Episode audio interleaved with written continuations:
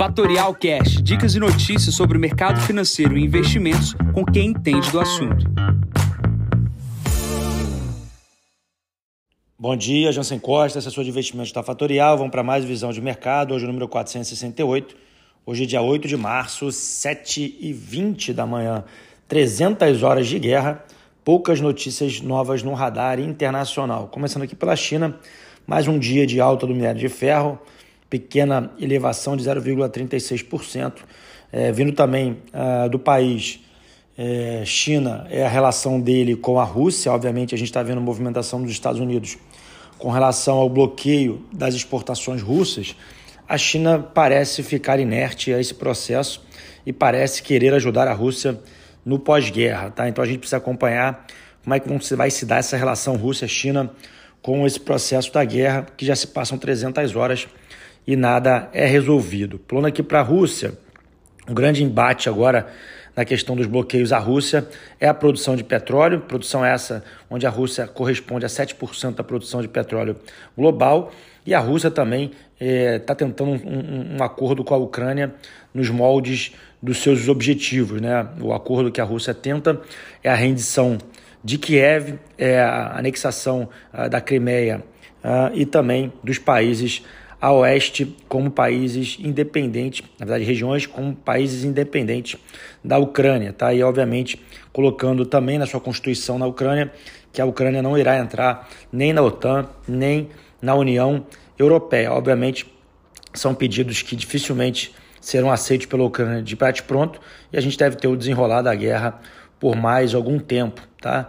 Obviamente, isso não é bom para a economia global, economia global essa que fragilizada também sofrerá com inflação. Plano aqui para a Europa, a gente vê um preço de petróleo na casa dos 127 dólares, né? hoje está subindo quase 3% novamente. A gente vê as bolsas com uma leve recuperação no dia de hoje, em função das grandes perdas que vêm nos últimos dias.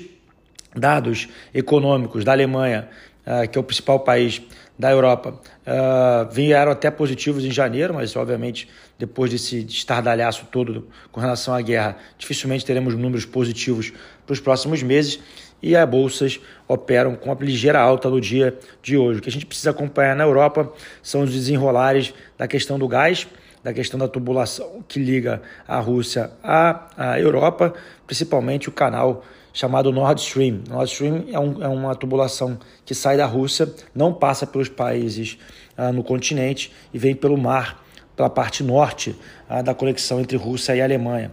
Esse canal, esse, esse esse tubo, uh, haveria uma nova, um novo lançamento, né, uma nova linha de, de recep recepção de gás da Rússia, que seria o Nord Stream 2, que está parado. E a gente precisa ver como que a Alemanha vai se posicionar frente à produção não só de petróleo como de gás para abastecer a sua economia. Lembrando que uma vez sem gás e sem petróleo, dificilmente não entraremos em recessão por parte da Europa. Pulando aqui para os Estados Unidos, petróleo também disparada. A gente deve ter, uh, com desenrolada do processo, uh, uma recessão nos Estados Unidos também. Obviamente, uh, não dá para cravar o que, que vai acontecer, mas o petróleo nesses níveis não é bom para ninguém. É bom para as petrolíferas, mas não é bom para as economias. Tá? Nesse momento, a Petrobras sobe 1,72% no pré-market e a Rússia uh, deve sofrer sanções por parte dos Estados Unidos com relação ao seu petróleo. É importante também lembrar que esse ano é definição de eleições nos Estados Unidos e também aqui no Brasil. E os, países, e os presidentes, obviamente, olham muito para a questão do eleitorado no final do ano e para a questão da inflação. Tá? Então é importante olhar para os Estados Unidos e Brasil nessa situação. Olhando aqui para o Brasil, o principal destaque do dia e da, dos últimos dias é a questão do PPI, né, que é a paridade do preço internacional de petróleo por parte da Petrobras. Ontem, mais uma vez, a fala uh, do presidente e os desdobramentos com relação a esse, assunto uh, se estenderam. É, obviamente, mexer nos preços da paridade internacional vai gerar problemas. A Petrobras não é 100% uh, ah, produtora do que a gente consome aqui no Brasil. Nós não somos autossuficientes e a gente precisa ter a paridade internacional como preço de referência, senão os importadores não trarão combustível para o país. O que a gente está olhando, sim, é uma questão uh, política, na questão da eleição e também de um arrefecimento do processo inflacionário. Ou seja, muito se fala de se pegar parte dos lucros que a Petrobras ofere e paga ao seu principal acionista, que é o governo, de utilizar isso como uh, uma redução no preço final da bomba para o diesel e a gasolina. Vamos ver como é que isso vai desenrolar.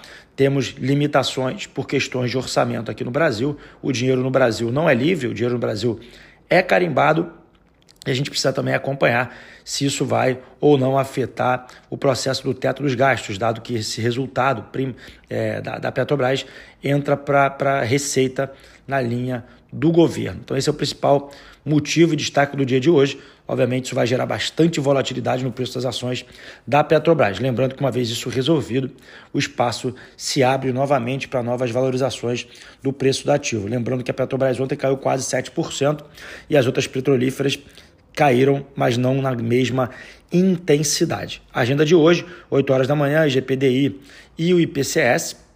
Aqui no Brasil, 9 horas da manhã, é, índice de preço ao produtor às 9 horas e às 18 horas temos o estoque de petróleo nos Estados Unidos. Às 18 horas também temos começo da divulgação de resultados corporativos. O principal resultado corporativo hoje a ser divulgado é de Mafrig. Nesse momento, o dólar index opera com 99 pontos, o S&P opera praticamente na estabilidade, 4.200 pontos. O petróleo, como eu comentei, na casa dos 125 dólares e o VIX na casa dos 34 dólares, 34 pontos aqui na abertura. Bom, fico por aqui, desejando a todos uma ótima terça-feira e amanhã eu volto para mais um podcast da Fatorial. Bom dia a todos, ótimos negócios. Tchau, tchau. E esse foi mais um Fatorial Cash. Para mais novidades e dicas sobre o mercado financeiro e investimentos, siga a Fatorial no Instagram, Fatorial Invest. Para conteúdos exclusivos, entre no nosso Telegram, Fatorial News Informa. Para saber mais sobre a Fatorial, visite o nosso site fatorialinvest.com.br.